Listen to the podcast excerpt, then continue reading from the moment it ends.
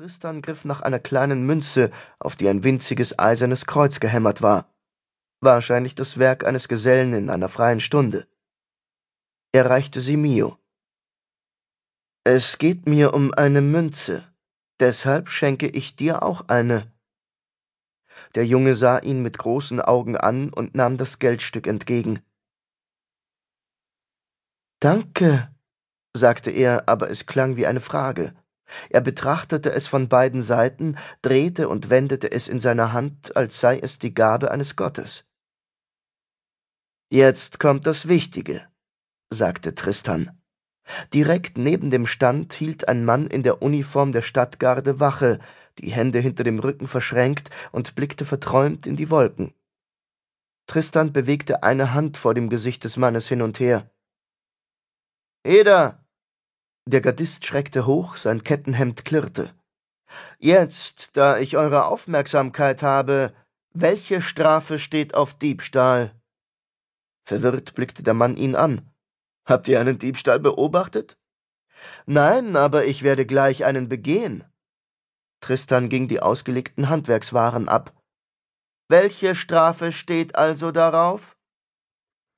Das wird durch die Art und die Umstände des Vergehens bestimmt. Diese Zange hier. Tristan nahm das eiserne Werkzeug vom Verkaufstisch. Wie viel? Auch der Gehilfe hinter der Theke wandte sich ihm jetzt zu. Wie viel die kostet, müsst ihr schon die Zunft fragen. Der Gardist lachte. Tristan stimmte nicht mit ein. Nein, wie viel Zeit ich dafür im Kerker verbringen muss. Der Gardist öffnete verwirrt den Mund, dann antwortete er langsam. Einen Tag mindestens, seit das neue Strafenregister gilt. Ein Tag, um die Umstände feststellen zu können, während der Dieb in Gewahrsam ist. Tristan hörte schon nicht mehr zu. Eine Zange, ein Tag.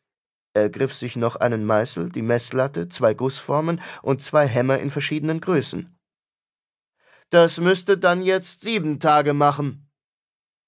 Er ließ die Werkzeuge in seiner umgehängten Reisetasche verschwinden. Der Gardist lachte. Gut mitgedacht. Tristan schloss die Tasche und streckte die Hände aus. Ihr müsst mich jetzt wohl mitnehmen. Mio sah ihn verständnislos an, genau wie der Handwerksbursche, der hinter dem Stand bisher geschwiegen hatte. Was soll diese Schelmerei? fragte der Gardist. Schelmerei? Nein, Diebstahl, sagte Tristan. So heißt es in eurem Strafregister, glaube ich. Im Ernst, der Gardist seufzte. Legt die Waren zurück, ich glaube kaum, dass ihr für die Gussformen und den Meißel eine Verwendung habt. Tristan trat näher an ihn heran. Ich lege sie nicht zurück, also ist es Diebstahl, deshalb nehmt ihr mich jetzt mit. Sieben Tage Kerker. Von einer anderen Bude kam ein weiterer Gardist herübergeschlendert. Der erste Soldat schüttelte den Kopf. Ihr seid der seltsamste Kauz, dem ich hier seit langem begegnet bin, und dabei waren gerade erst die Schausteller zu Besuch in der Stadt. Nein, kein seltsamer Kauz, ein Verbrecher. Tristan stellte sich so dicht vor ihn, dass ihre Nasenspitzen sich beinahe berührten. Der Gardist stank säuerlich nach Schweiß. Gibt es Ärger? fragte der zweite, ein älterer Mann mit Vollbart. Der erste öffnete den Mund, aber Tristan war schneller. Ja, ich bin ein Dieb. Eben erst habe ich diesem ehrlichen Handwerker sieben seiner teuer gefertigten Gerätschaften gestohlen. Der erste Gardist lachte hilflos. Dieser Mann steckt sich die Waren in die Taschen und behauptet jetzt, er wäre ein Dieb und müsse festgesetzt werden. Der Ältere legte Tristan eine Hand auf die Brust und schob ihn zurück. Schluss mit dem Unsinn, niemand wird hier festgesetzt. Tristan atmete schwer. Schluss mit dem Unsinn, wiederholte er. Also gut. Er streckte die Finger zu einer geraden Fläche aus und schnitt mit einer abrupten Bewegung durch die Luft. Blut spritzte. Der Arm des älteren Gardisten pendelte durch die Luft abgetrennt am Ellbogen und nur noch gehalten von einem Stück Haut. Der Handwerksgeselle schrie wie ein Mädchen, Der erste Gardist riss die Augen auf und machte zwei Schritte rückwärts. Der Unterarm platschte auf den Boden und zuckte dort weiter. Festsetzen! brüllte der verwundete Gardist und presste eine Hand auf den verwundeten Arm, aus dem stoßweise das Blut schoss. Tristan wischte sich einen Blutstropfen von der Hand und lächelte. Na also, geht doch. Mio starrte ihn ungläubig an. Zweites Kapitel Immer wenn er aufwachte, umgab ihn das Verlies wie eine Hölle voller Schwärze. Dante wusste, dass er höchstens zwei Tage hier sein konnte, aber die Zeit verging auf eigentümliche Weise, wenn man kein Tageslicht sah, und Wissen verwandelte sich in bloße Vermutungen. Es gab nur die Geräusche, Scharren auf dem Boden vor der Zelle, manchmal das Fiepen einer Maus oder Ratte. Zumindest hoffte er, dass es Mäuse oder Ratten waren. Mit vorsichtigen Fingern hatte er die Zelle erkundet. Da gab es die kalten Gitterstäbe, von denen der Rost abblätterte, und raue Steinwände an den drei anderen Seiten, sonst nichts. Essen hatte es bisher keins gegeben. Zwar hatte er immer wieder auf dem Boden umhergetastet, in der Hoffnung, er habe nur den Moment verschlafen, in dem jemand ihm eine Schüssel durch das Gitter gereicht hatte, aber da war nichts. Er richtete sich in der Dunkelheit auf. Gehörte das dazu? Wollten sie ihn aushungern und mit dem Licht des Tages blenden, wenn er. Plötzlich stieß er auf etwas, während er über den Boden tastete.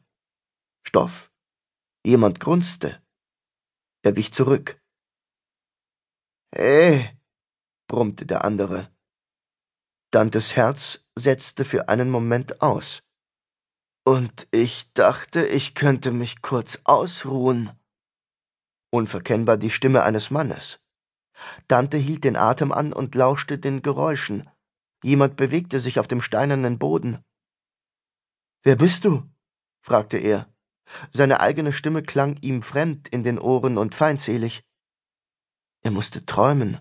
Seit er hier unten war, hatte er nicht ein einziges Mal mehr von dem Mann geträumt, der Tristan hieß und mit einem Wink seiner Hände Fleisch und Stein zerteilen konnte.